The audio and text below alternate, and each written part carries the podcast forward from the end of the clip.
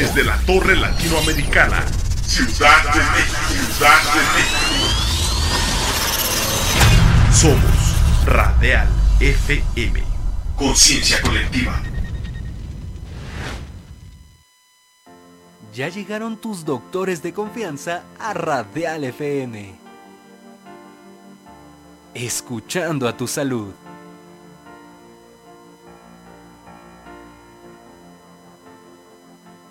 Soy Adriana Segoviano, eh, soy médico cirujano y partero, después hice la especialidad de dermatología y combino la práctica médica dermatológica con eh, la materia en la Escuela Superior de Medicina, imparto neuroanatomía. Soy la doctora Marta Teresa Méndez Valencia, soy médico general y tengo la especialidad en Derecho Sanitario.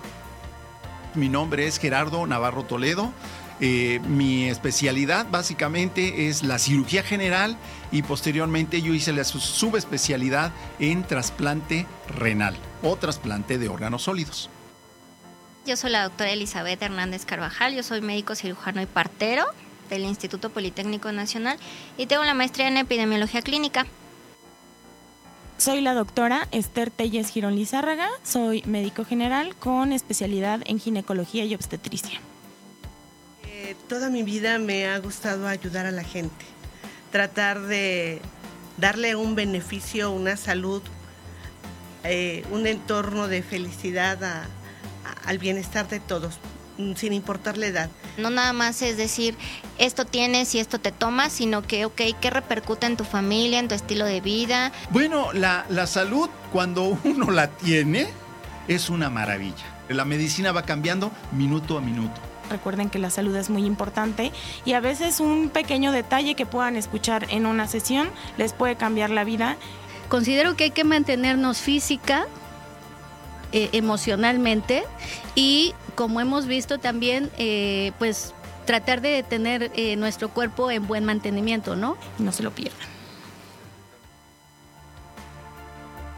Escuchando a tu salud. Todos los viernes a las 7 pm por Radial FM. Conciencia colectiva.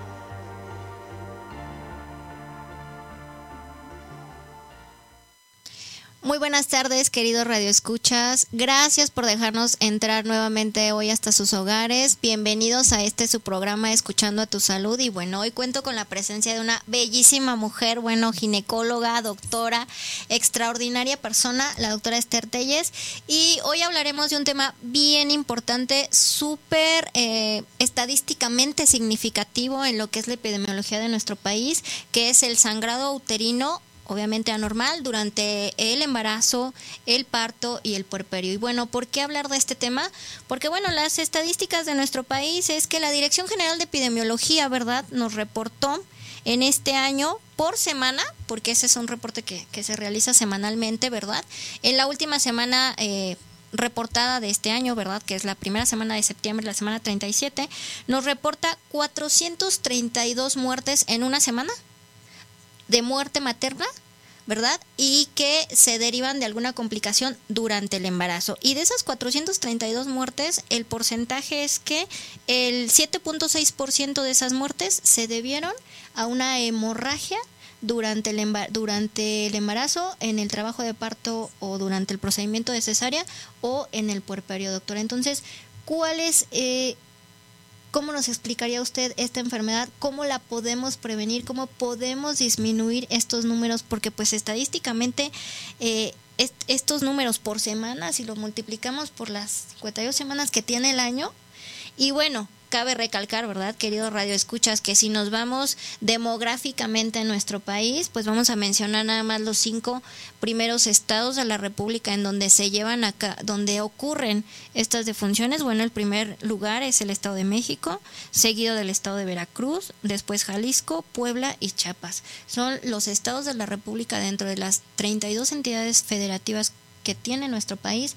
Estos cinco estados al, eh, concentran la mayor cantidad de muertes maternas, ¿ok? Entonces, doctora, a ver, ¿qué nos puede platicar de lo que es la hemorragia? Usted que lo ve, pues, si no diario, ¿verdad? Pero seguramente sí mensualmente o semanalmente, alguna complicación alrededor de lo que es una hemorragia en el embarazo. Bueno, hola doctora, ¿cómo está? Un gusto estar aquí otra vez con ustedes, este, platicando de este tema que es muy, muy importante. Es un tema que nunca tocamos en el control prenatal porque es como la hemorragia. O sea, obviamente nadie está pensando que va a tener a su bebé y que va a tener hemorragia. Alguna complicación, claro. Exactamente, o sea, todos pensamos Todos que, pensamos. que vamos a tener un embarazo padrísimo y que mm, al momento de resolverse todo va a salir bien. Y obviamente, claro que influye un buen control prenatal para identificar factores de riesgo que pudieran eh, asociarse a esta paciente que nos desencadene una hemorragia durante el, el parto eh, o el puerperio.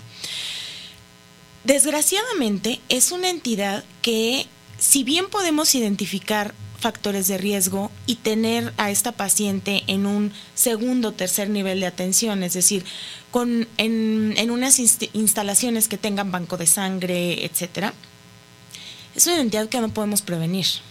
Realmente no es algo que yo le pueda decir, no, es que la alimentación ayuda a que no haya hemorragia o eh, no sé, sí hay factores de riesgo identificables, sí, pero no hay algo que podamos hacer para prevenirlo. Entonces, por eso eh, es, importante ser acuciosos en el control prenatal para identificar qué factores de riesgo existen para que esta paciente no sea atendida en, en un primer nivel de atención o en un segundo nivel de atención donde no haya, por ejemplo, banco de sangre. Eso es muy importante. ¿Por qué en estos estados hay tanta muerte materna por hemorragia? Porque tienen muy difícil acceso a la salud. Uno diría el Estado de México. O sea, el Estado de México rodea a la Ciudad de México.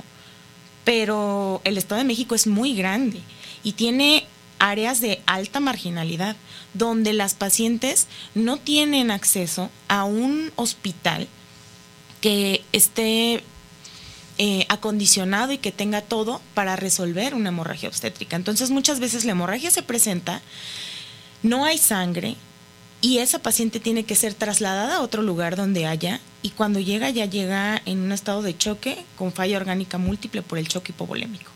Entonces, esa es la, la causa de que en estos estados eh, haya tanta muerte materna por hemorragia, realmente el, el difícil acceso a la salud. Entonces, en cuanto al tema de la hemorragia, vamos a primero identificar en qué parte del embarazo, parto y puerperio se, se identifica. Si tenemos una hemorragia o un sangrado eh, uterino durante la primera mitad del embarazo, o sea, menos de 20 semanas, las causas son distintas que si ya tenemos una hemorragia en la segunda mitad del embarazo o en el parto o en el puerperio. En la primera mitad del embarazo vamos a tener que hay causas no obstétricas, es decir, que no están relacionadas con el embarazo.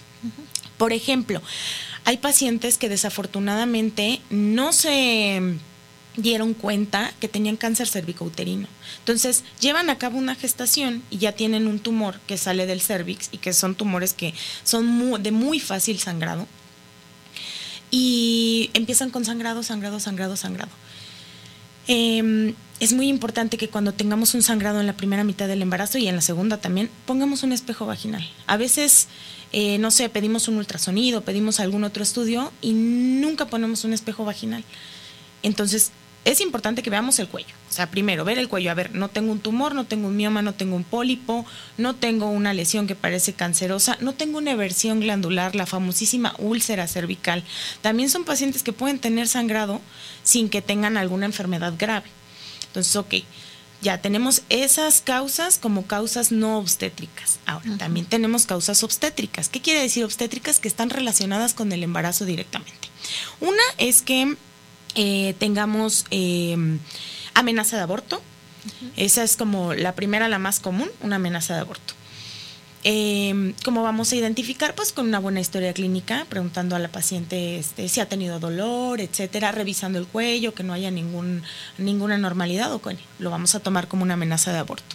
Otra causa sería que tuviéramos un embarazo ectópico. ¿Qué es un embarazo ectópico? Es un embarazo fuera de la matriz. Entonces es muy importante que desde el principio del embarazo veamos que el embarazo esté dentro de la matriz. Porque hay veces que he tenido pacientes que me dicen, no, es que me dijeron que me hiciera el ultrasonido hasta la semana 12. Ya pasaron 12 semanas donde se pudo haber identificado un embarazo ectópico que si bien se rompe, sabemos que puede ocasionar una hemorragia obstétrica.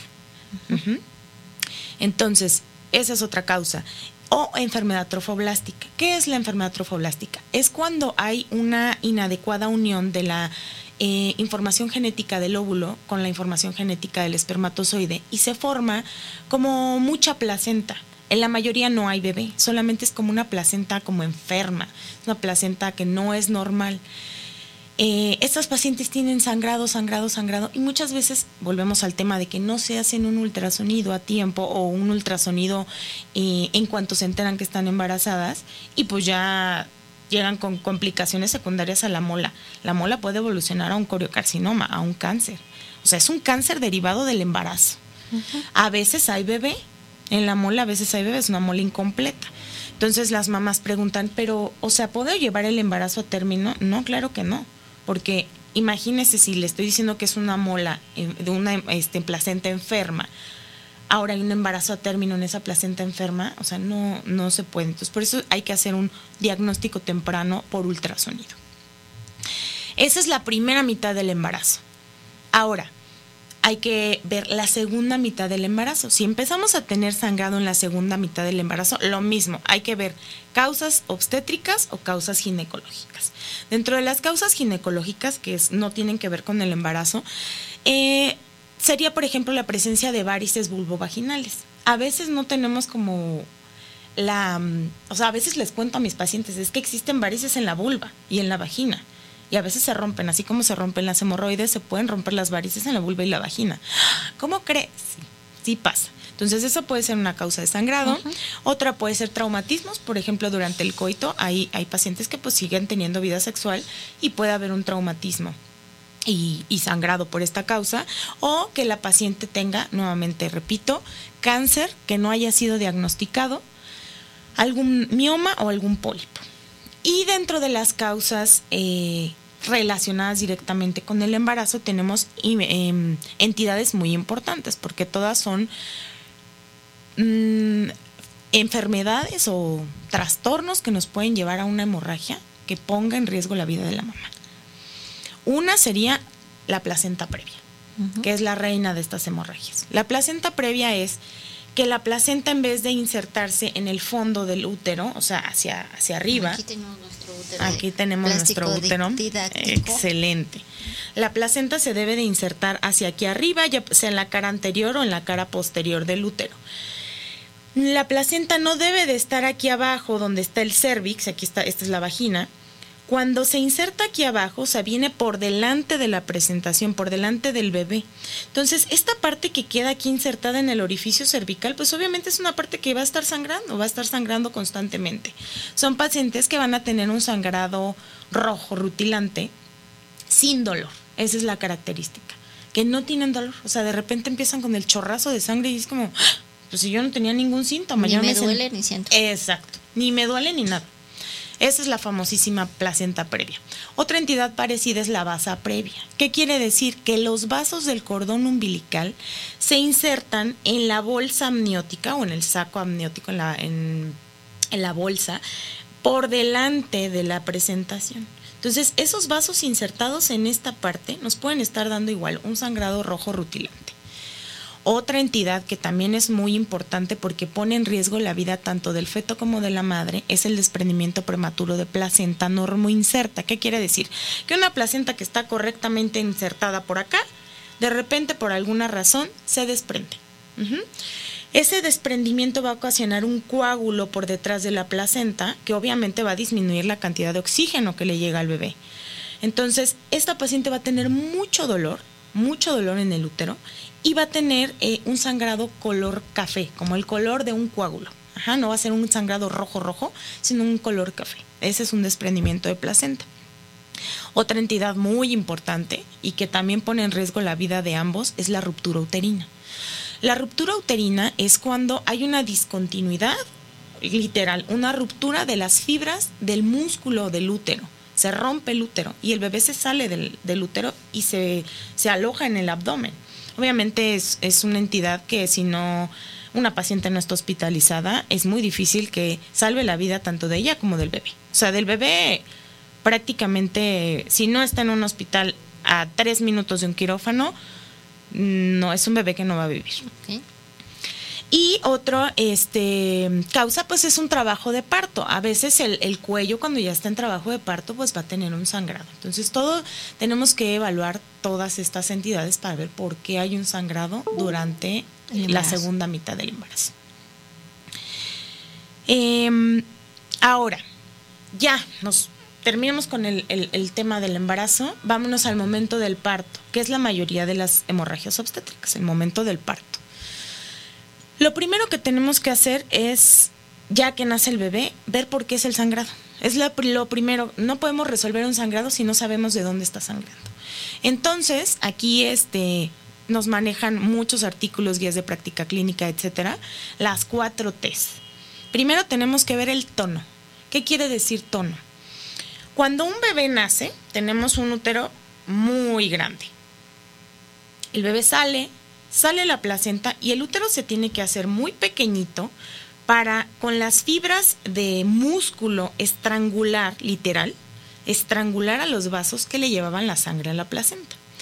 Eso se llama involución uterina o los famosísimos entuertos que decían las abuelitas, las eh, parteras, etcétera.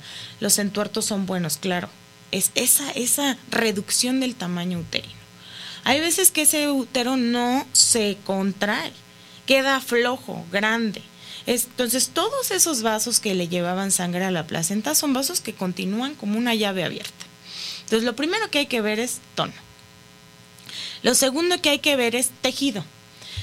Con tejido nos referimos a que no haya retención de restos placentarios. La retención de restos placentarios o de membranas eh, de la bolsa amniótica nos puede llevar a que haya hemorragia. Una vez resuelto la evacuación de estos restos, el útero adquiere tono y deja de sangrar. Otra causa es el trauma. Muchas veces pensamos que el, el sangrado después del, del parto viene del, del útero y en una adecuada revisión tocando el tono uterino, pues te das cuenta que no es, no es útero. Revisamos el canal del parto y pues resulta que hay un desgarro cervical. Eso nos puede ocasionar una hemorragia. Desgarro cervical, desgarro vaginal, nos pueden, es causa de hemorragia. Y trombina. Trombina nos referimos a trastornos en la coagulación.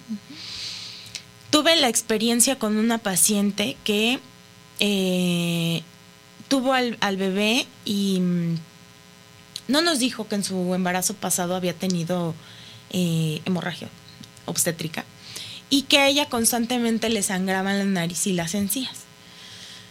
La señora pues no lo tomó como algo, algo de importante, ¿no? Entonces eh, fue una cesárea y eh, bueno, sangraba todo todo. O sea, yo ya no, de verdad, ya decía yo, es que ya no sé qué ligarle a esta mujer, ya le hice todo y sigue sangrando.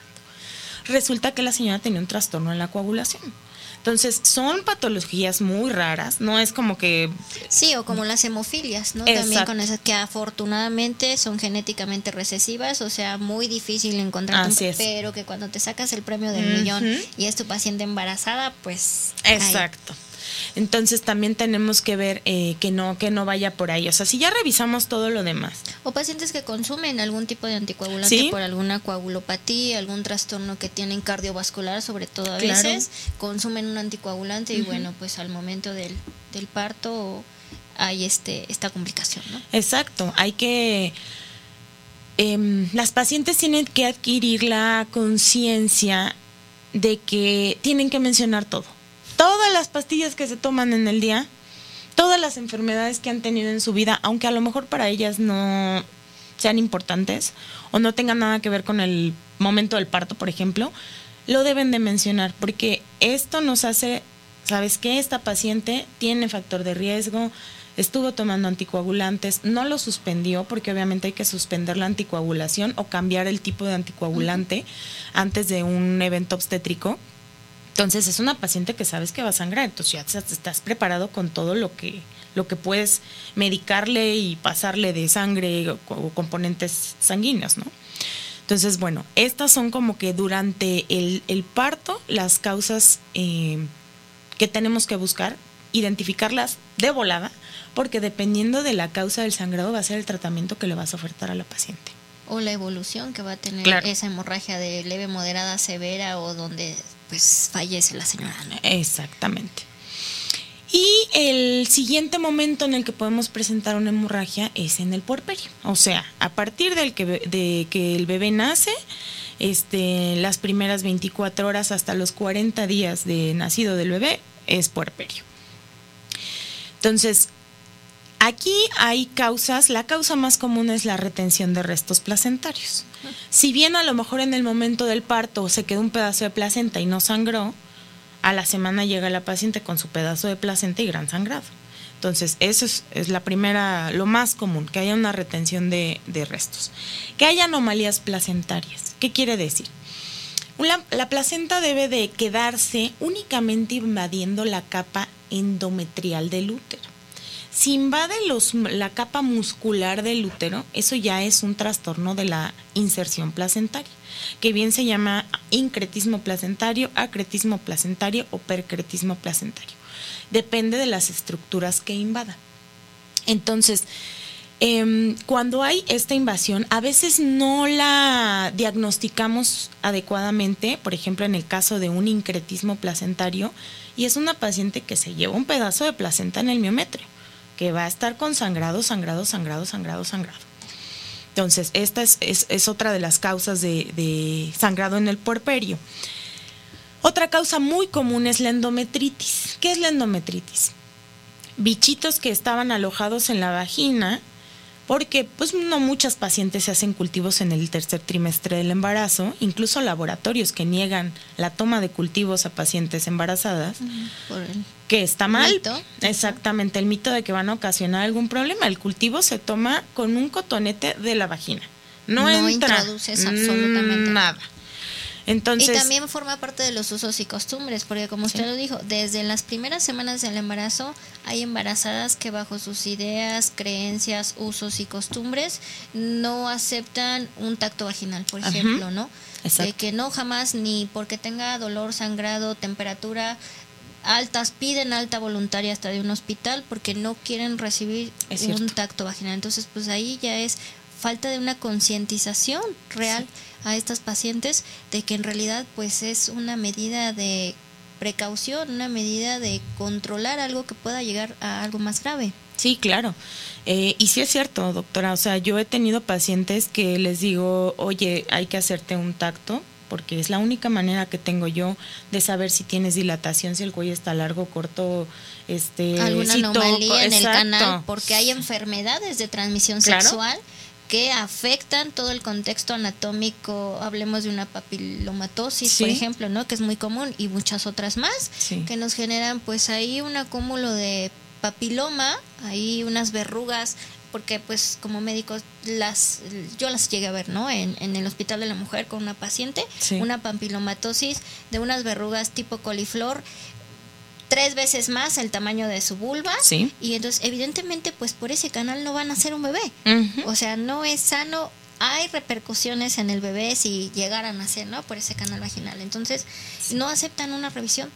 A veces dices, bueno, con el solo hecho de ver a la paciente es tan evidente el daño que pues ahí no necesitas tocarle mucho, pero si así está el exterior de su vulva, pues el canal, ¿cómo lo podríamos encontrar, no? Una vez que realizamos el tacto. Pero bueno, eh, pues todavía forma parte de nuestro país, de nuestras creencias y precisamente eh, este, este indicador, ¿verdad? Que platicábamos es muy importante porque a nivel económico, a nivel de país, a nivel de, de nación, es uno de los marcadores que nos dan el parámetro a un país desarrollado o no. Entonces, el día que México tenga cero muertes maternas, pasaremos de dejar de ser un país tercermundista a considerarnos un país en desarrollo, ¿no? Entonces es súper importante. ¿Por qué?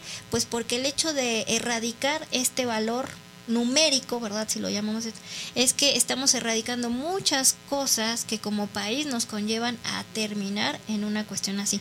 Porque como bien decimos, si no existe un factor meramente protector en donde digamos lo implementando esta conducta desaparece, pero sí tenemos un factor corrector, o sea, tener una institución de atención a la mujer embarazada para que esté al alcance de cualquier mujer embarazada y entonces tengamos una solución hospitalaria en donde pues evidentemente la mujer no se va a morir, ¿verdad? Por la hemorragia, porque va a tener la infraestructura adecuada, el personal médico adecuado, eh, los insumos, por decir bolsas de sangre, que evidentemente pues si tenemos mujeres que dan, eh, dan a luz, ¿verdad? Por utilizar el término común, que hay partos en el metro, en el taxi, en el autobús, pues evidentemente el riesgo, ¿verdad?, que tenemos con una de estas pacientes de que pues en ese momento del parto exista alguna de estas condiciones que desencadenen algo más catastrófico, ¿no? Así Considerándolo así.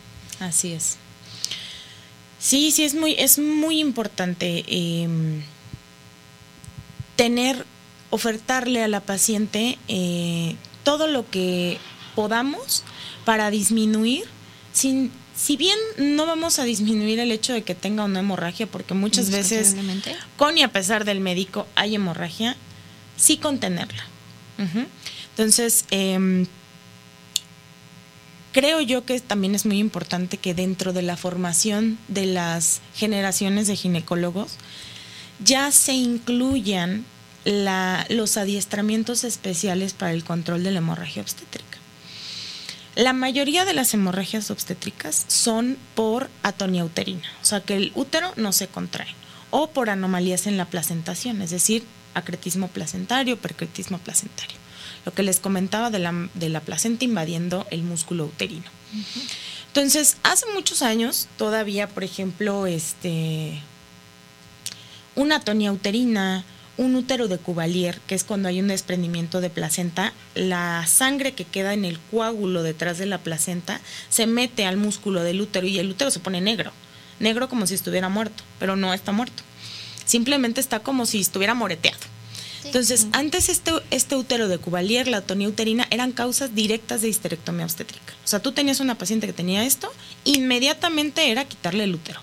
Tuviera uno, dos, tres o veinte hijos, era quitarle el útero. Actualmente hay adiestramientos que desafortunadamente no forman parte de, la formación de un ginecólogo como, su programa educativo. O sea, un programa educativo en el que pues, te enseñan a quitar úteros, te enseñan a atender partos, te enseñan a reparar episiotomías, te enseñan a reparar desgarros.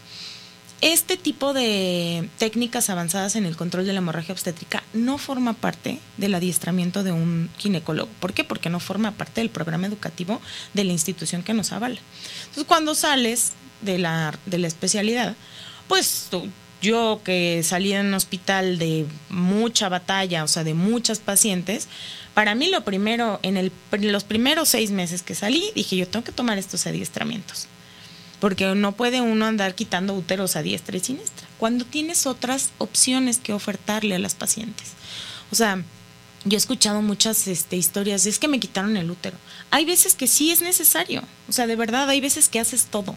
O sea, todo lo que te enseñaron en adiestramientos. Todas las técnicas de ligadura, de prensión, de limitar el flujo de sangre para que pues digámoslo nuestras pacientes nos entiendan, ¿no?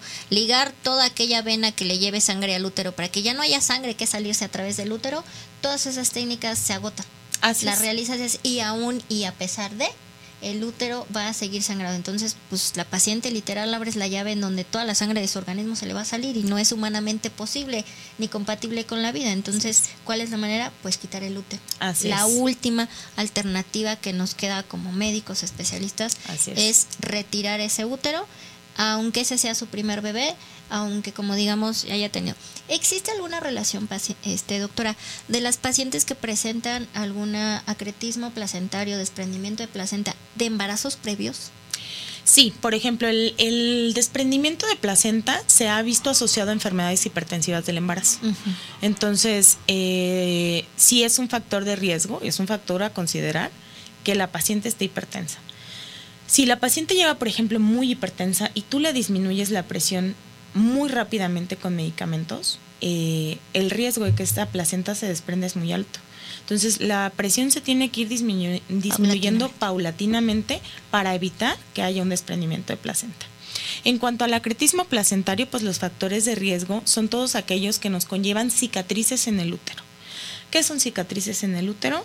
Legrados, eh, aspiración manual endoterina, eh, partos. Los partos también, aunque mucho menos, también pueden ser un factor de riesgo para tener una anomalía en la inserción placentaria y sobre todo las cesáreas.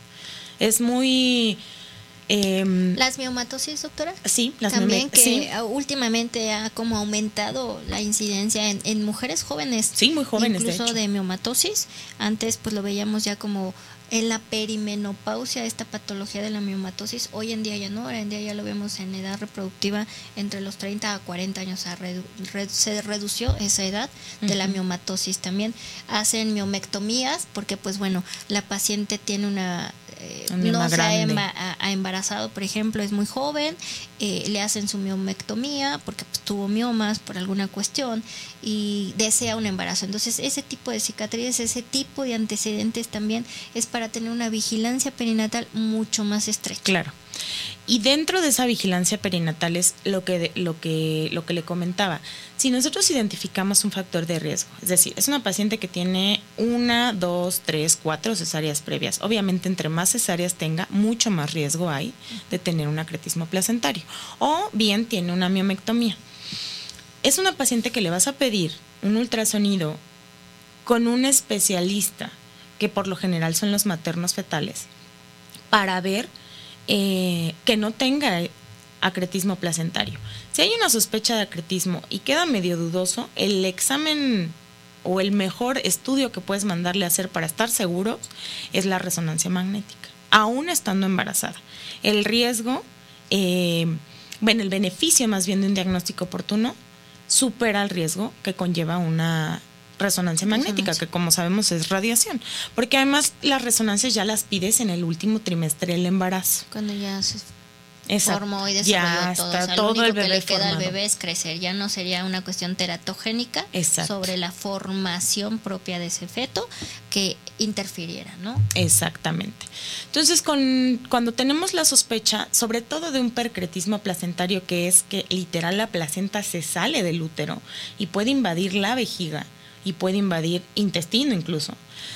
Este, lo que pedimos es la resonancia, porque es una paciente que no solamente va a requerir el manejo de un ginecólogo, va a requerir el manejo de un urólogo y va a requerir a lo mejor el manejo de un cirujano vascular, va a requerir una serie de especialistas que tú ya tienes que estar preparado para recibir una paciente así, porque sabes que es una paciente que va a sangrar mucho. Para empezar, con muchas bolsas de sangre cruzadas y tipadas para ella. Entonces, em, actualmente consideramos hemorragia obstétrica, no he dicho cuántos mililitros. Hace unos años todavía considerábamos 500 eh, mililitros para el parto y un litro para la cesárea. Actualmente, hemorragia obstétrica, llámese parto, cesárea, como sea, es un sangrado mayor a 500 mililitros. Ya sangrando más de medio litro es una hemorragia obstétrica. Y que viene a ser lo de una donación. Así es. O sea, en realidad es ya una insignificancia en la pérdida de esa sangre, ya es una llamada de alerta a que estemos pendientes que esa paciente no vaya a desarrollar como tal una complicación mucho más severa. Así es. Las pacientes están, o sea, la mujer embarazada está preparada para tener una pérdida hemática. O sea, uno le va a donar sangre, le sacan los 500 mililitros y le está dando el váguido. Y a las mujeres embarazadas no, la verdad es que sangran 500, un litro, litro y medio, dos litros y compensan perfectamente. El hecho de que sangren tanto no quiere decir que las vayas a dejar sangrar tanto. No, pues ay, 500 no pasa nada, no, sí, claro. no, claro que pasa. O sea, uno tiene que empezar a actuar desde el momento en que estás detectando que no es un eh, sangrado normal posterior a un parto, a un legrado, porque en legrados también hay eh, hemorragias obstétricas, o a una cesárea. Entonces, en ese momento, ver, a ver de dónde está sangrando, empezamos a hacer acciones. O sea, los minutos son vida. Uno, no sé, a veces las pacientes, em, a mí me han llegado, por ejemplo, estoy atoradísima con una hemorragia, que estoy haciendo mil cosas y la paciente me dice, ¿se va a tardar mucho? Es que ya me cansé. Obviamente, pues están en una cesárea, pues están bloqueadas, ¿no? Y están despiertas les digo, ay señora, si viera cuánto está sangrando aquí abajo, no me estaría preguntando cuánto me voy a tardar. O sea, le juro que estoy aquí dejándole 10 años de mi vida. Entonces, a veces no dimensionan la gran pérdida hemática que puede haber por el útero. O sea, es una cosa brutal. Si a veces una menstruación la sientes como wow, litros y litros y gasas y gasas y el hecho de que se pierda así literal, ah, bueno, porque bueno, quienes hemos tenido un parto, pues tal cual literal, ¿no? Sale el líquido amniótico para que ya el bebé pueda, pueda salir y sientes literal así la llave abierta de cómo sale todo ese líquido, cómo sale esa sangre y sí, literal es abrir una llave, o sea, valga la expresión. Entonces se van ahí los litros de todo y pues posteriormente esto por eso las pobres mamás, ¿no? Después del parto más desguanzadas decimos más que nada. Sí, claro. Y, y las muchas otras complicaciones que puede existir a veces hasta a nivel neurológico, ¿no? Hay necrosis de ciertas glándulas porque ese sangrado, o sea, si no terminó en una defunción, esa complicación, o en una histerectomía, existen otras complicaciones que pueden, que pueden conllevarse a hemorragias muy severas en el embarazo. Sí, claro. Algunos síndromes endocrino de, a nivel endocrino, por ejemplo, en donde esa hemorragia necrosa, o sea, te faltó tanto la sangre y todo se te estaba saliendo por el útero que acá en la cabecita no te subió sangre y se te murieron las glándulas que van a coordinar tu buen funcionamiento el resto de tu vida y entonces después del bebé, pues... no hay lactancia no hay Es lo primerito que vemos. Exactamente, entonces verdaderamente es todo un complejo el decir, bueno, sí sangró, perdió sangre, como si hubiera donado, no hay problema, sí, pero, pero ¿qué repercusiones para el resto de tu vida te va a dejar ese sangrado anormal o esa hemorragia, esa complicación. El no tener útero a veces repercute psicológicamente muchísimo en los pacientes. Mucho. Si era el primer bebé y si además ese embarazo tuvo otras complicaciones en donde ese bebé no se logró, además de terminar en histerectomía, es, bueno, divorcio, ¿no? O sea, eh, la falta a veces de, embarazos o, de no lograr un embarazo, le podemos preguntar ahorita a cualquier abogado familiar y nos va a decir, sí, en efecto, tanto porcentaje de los juicios de divorcio son precisamente porque la señora no se puede embarazar o, ya no puede volverse a embarazar o sus tres embarazos tuvieron alguna complicación, porque bueno, pues son causas de la vida, ¿no? Así, así, nos, se nos presenta en la vida. Entonces, repercute a veces también psicológicamente por nuestros usos y creencias el perder el útero. Todavía hay ciertas creencias sobre el útero de que si no tienes útero, bueno, podemos sacar aquí toda la misoginia eh, machista de nuestra cultura mexicana, ¿verdad? De, que una mujer sin matriz, bueno, mil y un cosas, ¿verdad? Entonces, otra de las cosas que también, como usted lo mencionó, los desgarres. Los desgarres asociados a bebés muy grandes, a bebés macrosómicos o, o no hay alguna relación sí es obviamente un factor de riesgo que el bebé sea un bebé grande, pero a veces no hay relación con que el bebé sea muy grande. A veces, por ejemplo, tal vez vienen con una presentación compuesta, es decir, vienen con la manita aquí en la cara y al momento que salen, bueno, hacen un desastre. Este o que hacen una distosia de hombros, aunque a lo mejor no es muy grande, tal vez la pelvis de la o salir con la cabecita Quiere salir con Salen, o sea, sale la cabecita y los hombros ya no salen. Entonces tienes que hacerle maniobras a la mamá y a veces en esas maniobras, pues por sacar al bebé, hay un, hay un desgarro. Entonces esos desgarros, pues sí, a veces sangran bastante. O sea, bastante como si vinieran del útero. Entonces siempre es como muy importante darse cuenta de, ¿sabes qué? No es el útero es el cervix lo que está sangrando o es la vagina, porque la vagina también, como le comentaba, hay varices vulvovaginales. Exactamente. Entonces es como si se rompiera un hemorroide. Así tal cual. Porque también como parte del embarazo, bueno, pues porque la mayoría de las mujeres cuando estamos embarazadas, pues decimos, todo va a salir bien, voy a resolver mi embarazo perfectamente. O sea, nadie se pone a pensar, qué puede pasar, qué, qué, complicaciones puedo tener, en dónde voy a atender. O sea, yo tengo pacientes de vigilancia perinatal en donde ya estamos en la semana 30-36 y en dónde está llevando su control, va a ser por médico particular, no sé. O sea, están esperando que la señora ya esté en la semana 40, que ya esté con el trabajo de parto inminente para ponerse a pensar dónde van a resolver ese embarazo. Y que políticamente, ¿verdad? Después vemos estos problemas en la tele, en las noticias, de que es que no recibieron a la mujer embarazada en tal hospital. Sí, lo que pasa es que ese hospital no cuenta con la infraestructura para saber y conocer cuál es la evolución de ese embarazo, si vamos a necesitar incubadora, sangre, quirófano, ginecólogo, o sea, no es llegar al primer hospital que se me atraviesa, ¿verdad? En trabajo de parto, porque pues tal vez llego al hospital de ortopedia, ¿no? Al de trauma y ortopedia, o a lo mejor llego al hospital de quemados, y pues evidentemente no van a recibir a la, y no es negligencia No. gubernamental, sino que esa mujer embarazada tuvo la responsabilidad previa de en su vigilancia perinatal contemplar en dónde iba a resolver su embarazo.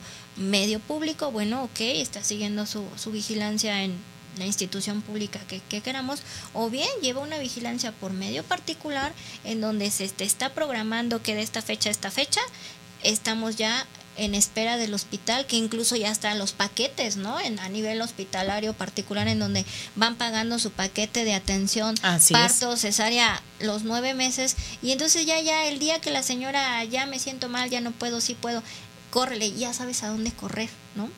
Y eh, dentro, pues también de la cultura, los embarazos en donde a veces le propones cesárea a la paciente porque existen algunos factores predisponentes y la paciente dice no, no, porque tiene que ser parto.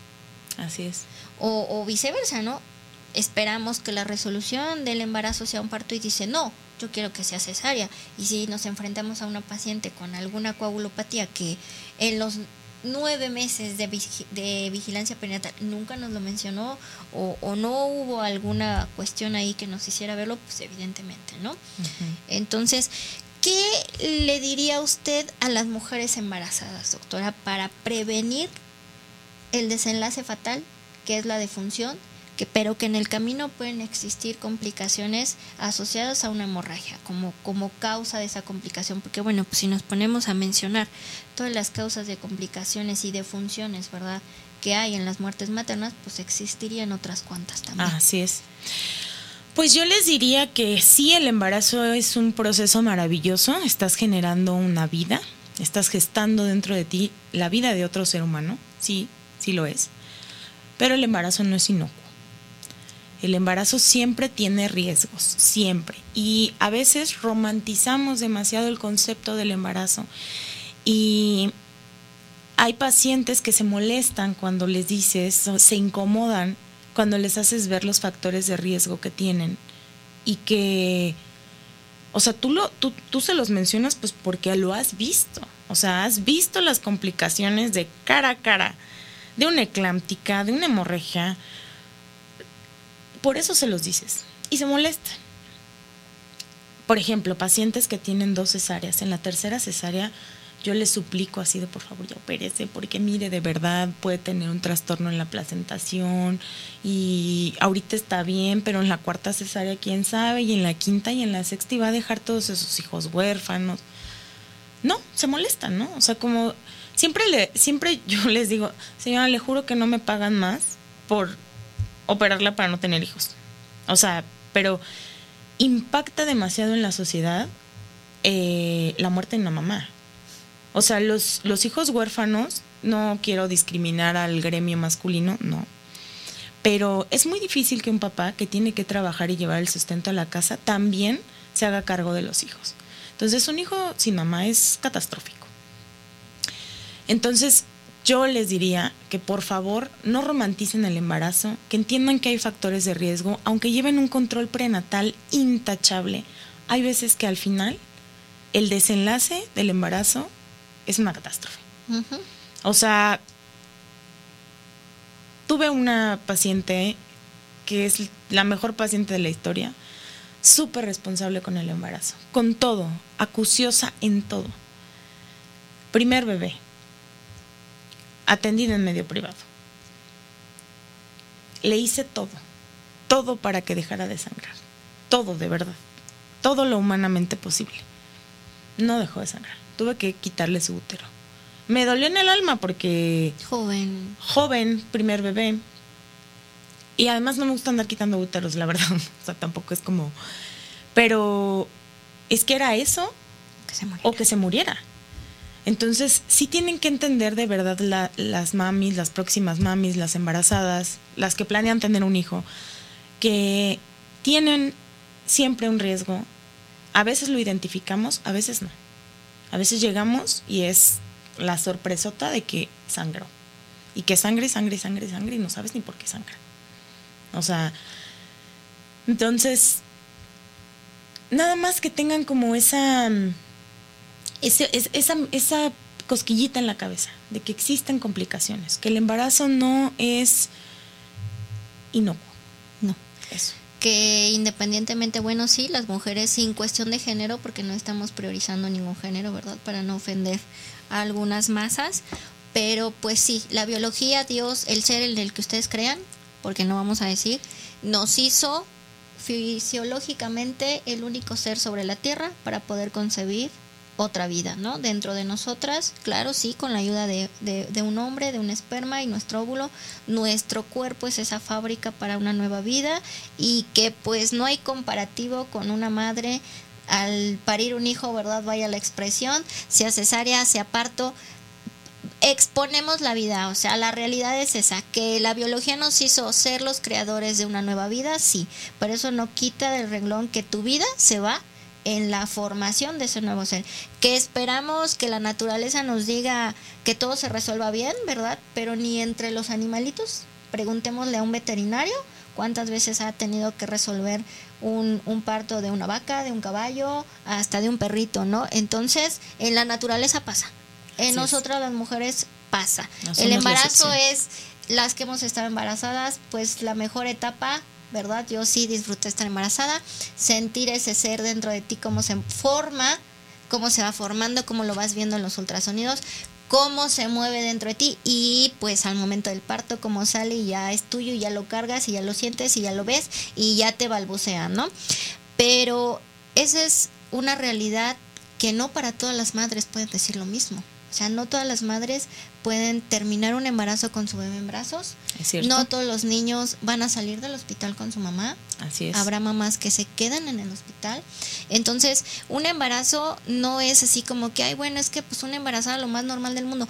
Y ni tampoco generalizar, es que ya tiene tres hijos. Ay, pues ¿por qué el cuarto embarazo va a sufrir o le va a pasar algo, no? La vigilancia perinatal en nuestra cultura debe de cambiar. Necesitamos vigilar a nuestras mujeres embarazadas como vigilamos a los niños enfermos con gripa, como vigilamos a los viejitos enfermos. Necesitamos que una mujer embarazada, desde el momento en el que sabe que está embarazada, acuda mensualmente, mínimo, mínimo. mensualmente a su revisión ginecológica porque en una consulta se le, pidará, se le va a pedir el primer ultrasonido, estudios de laboratorio para no saber que ella venga con una enfermedad previa, un trastorno de la coagulación, una anemia. Hoy en día la televisión, las revistas, la moda nos impone muchas conductas alimentarias diferentes, no óptimas con la salud, por no meternos en más. Y entonces hay muchas chicas que, que tienen una alimentación, una cuestión de salud pues no muy óptima y que si encima de esto le pones un embarazo en donde tu demanda y tu transformación, porque yo siempre he dicho, somos mujeres, pero en un embarazo nos transformamos emocional, corporal y todo se nos transforma, pues sí, entonces las mujeres tenemos que tener la conciencia de una vigilancia perinatal, que si todo está bien, qué bueno, que si es tu segundo mes de vigilancia perinatal y todo está perfecto, qué bueno, pero tienes que ir al tercero, al cuarto, al quinto, al sexto y al séptimo. Así es tener la responsabilidad de pensar y planear, porque es algo que se va a resolver. O sea, es un embarazo que, bueno, sí tienes tres meses, te faltan seis, pero el tiempo es lo que más rápido pasa en la vida. y tenemos que tener planeado dónde se va a resolver ese embarazo, porque pues es, es la parte fundamental, ¿no? a lo mejor no, pues sí, me voy de viaje, pues hay quienes hasta planean irse a otro país, ¿no? Para que pues el niño tenga otra nacionalidad. Así nosotras vamos a planear en dónde estar, cómo estar, en qué institución. Ok, mis recursos no me alcanzan para una institución privada, perfecto. Hay una institución pública que me va a brindar la atención. Una institución, hay hospitales especializados para la atención de la mujer embarazada, o sea, no, no dudar de dónde me voy a atender, ¿no? Sí, claro que lo hay ¿verdad? Donde se puedan llevar eh, esa vigilancia de manera gratuita. Quienes cuentan con el recurso para llevarlo de manera privada, bueno, pues también el chiste es revisarse cada mes.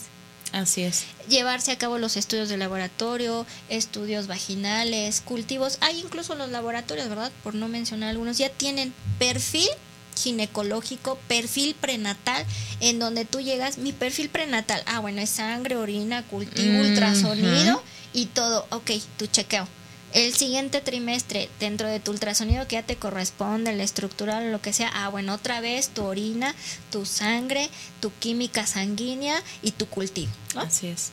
Entonces, sí, queridas mujercitas de este país y de este mundo que se encuentren planeando un embarazo o que actualmente estén en un embarazo, pues sí hay que ir a revisar. Que todo va bien, qué bueno. Que todo está corriendo muy bien, qué bueno. Pero necesitamos checar a tiempo y esperar el día del desenlace, pues de lo mejor posible, ¿no? Sí. Sí, o sea, obviamente uno espera un desenlace pues con mucho amor, o sea, yo no, no he conocido, bueno, no sí, pero la gran mayoría de las embarazadas esperan con mucho amor el desenlace del embarazo. Está bien, así tiene que ser, ¿no? O sea, vas a conocer a tu bebito, pero sí tener por ahí esa idea de que están expuestas a un riesgo. Que hay una posibilidad que hay que tener contemplada, que es un riesgo en el embarazo, que puede ser no nada más la hemorragia, que posteriormente puede ser una infección, que en ese momento del, em, del, del del parto, desarrolles hipertensión, como ya lo hemos platicado en una sesión pasada, o sea, todo puede pasar. En esta vida los humanos somos muy impredecibles. Impredecibles, o sea, humanamente posible todo puede pasar. Así, tú un día antes estés con todos tus parámetros perfectos dentro de lo normal, el día de mañana tu bebé quiere nacer una semana, dos semanas antes y puede ser totalmente diferente a como quizás lo estuviste esperando, ¿no? Exacto. Como despedida, doctora, saludos, eh, recomendaciones. Recomendaciones a las embarazadas, que por favor lleven, desde que saben que están embarazadas, hagan un ultrasonido, es lo primero, por favor. No se tienen que esperar hasta que tengan 12, 14, 16 semanas, no. Desde que saben que están embarazadas hay que hacer un ultrasonido. Este, que lleven su control prenatal mensual. Los controles prenatales son gratuitos en los centros de salud. O sea, si no tienen seguro, este, ISTE o alguna seguridad social, en los centros de salud de la Secretaría de Salud el control parental es gratis. Si les piden estudio los médicos que les llevan el control, por favor, háganselos. O sea, se los piden por una razón de verdad, no es porque no tengamos nada que hacer y les pedimos estudios, no, es por una razón, entonces háganse los estudios. Este planifiquen el número de hijos que quieren tener tienen que, tenemos que hacer conciencia de que somos demasiados humanos en este mundo. Entonces tenemos que planificar el número de hijos que, que queremos tener, porque obviamente la multiparidad, los muchos embarazos, también es un factor de riesgo para nosotras. Entonces, hay que planificar cuántos hijos queremos tener y pues que se cuiden mucho, que disfruten mucho a sus bebés, las que ya van a tener bebés. Las que estén en este. Y bueno, pues sí, un cordial saludo. Eh, pues una felicitación, ¿verdad? A todas esas mujeres que en algún momento de la vida pues ya tenemos la dicha, ya han, han, pasado ese evento que a lo mejor lo vieron muy natural, muy normal, muy inofensivo, pero pues que hay otro lado de la moneda, ¿no? Hay mujeres que no, no pueden contar esa situación de la misma manera, pero que bueno, en esta vida, en esta realidad, pues no hay nada establecido. Mujercitas embarazadas el embarazo es una de las etapas más maravillosas, incomparables. No hay razón, causa, motivo que tú compares con un embarazo, con esa formación de un nuevo ser dentro de ti, con esa dicha de poder brindar vida a un nuevo ser. pero que bueno, en ese camino existe el riesgo de tu vida, ¿no? O sea, cuando las mamis regañan a los hijos y es que expuse mi vida por ti, mira cómo me pagas haciéndome tantos corajes. Es literal. Es literal, o sea, no agarraron a la mamá enojada, no es la abuelita histérica, refunfuñona, no, señoras. Es una realidad. Una mami al momento del embarazo, desde el embarazo, desde el primer día que, que, que ese óvulo llegó y se pegó al útero hasta el día que ese bebé salió, hasta todo ese tiempo, esa mamita expuso su vida de múltiples formas, pero bueno, la naturaleza nos hizo ese ser y dador de vida pero que hay otro lado de la moneda. En Ese ser guerrero. Ajá, en donde pues desgraciadamente no es tan naturalmente, ¿no? Entonces, muchísimas gracias, ¿verdad? Gracias. A todas las mujercitas embarazadas, una felicitación. Invitarlas, ¿verdad?, a que tengan una vigilancia perinatal, a que planifiquen la resolución de su embarazo, a que tengan la confianza de acercarse hacia cualquier eh, sector de salud, ¿verdad? Ya sea público, eh, obviamente si el recurso no lo permite, de manera privada, ¿verdad? Porque pues bueno, luego las instituciones privadas pues tienen unas hay ventajas en donde el papi puede entrar al parto, a la cesárea, en donde puedes ahí hasta tomar fotos y demás, ¿no? O sea, hagan todo lo humanamente posible porque nunca en la vida repitan ese evento. O sea, hoy nace su hijo y lo que hoy vivieron, lo que hoy pasaron en ese momento, jamás en la vida lo vuelven a pasar. O sea, no hay otro embarazo, sí, pero no es ese hijo. Así de que hoy me lo pierdo y, y mañana a ver si, si entro o no a otro parto, no es lo mismo. O sea, no, no es lo mismo. Cuídense mucho, ¿verdad? Muchísimas gracias por habernos permitido hoy entrar hasta sus hogares. No se lo pierdan, ya saben, la próxima semana aquí tienen una cita en su consultorio escuchando a tu salud en la misma hora, 7 de la noche. Los esperamos. Muchas gracias y lindo fin de semana. Saludos a todos nuestros radioescuchas, a nuestra fan número uno que es Bárbara Sofía. Y pues gracias. Nos vemos. Saludos. a Radial FM escuchando a tu salud.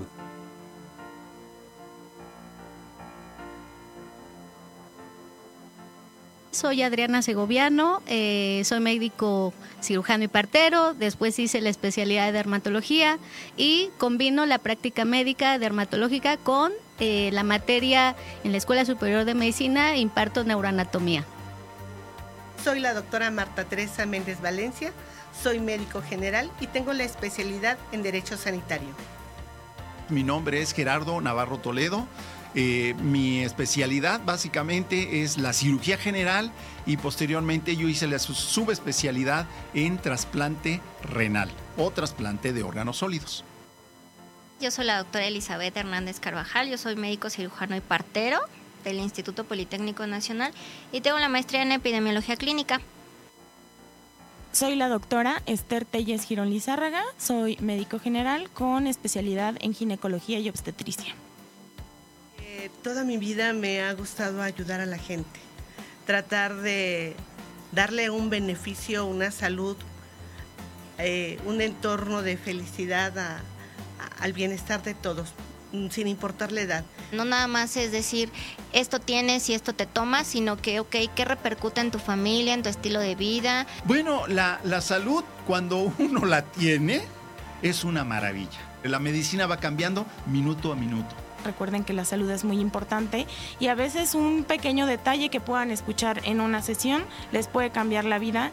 Considero que hay que mantenernos física, eh, emocionalmente y como hemos visto también, eh, pues tratar de tener eh, nuestro cuerpo en buen mantenimiento, ¿no? No se lo pierdan. Escuchando a tu salud. Todos los viernes a las 7 pm por Radial FM. Conciencia colectiva.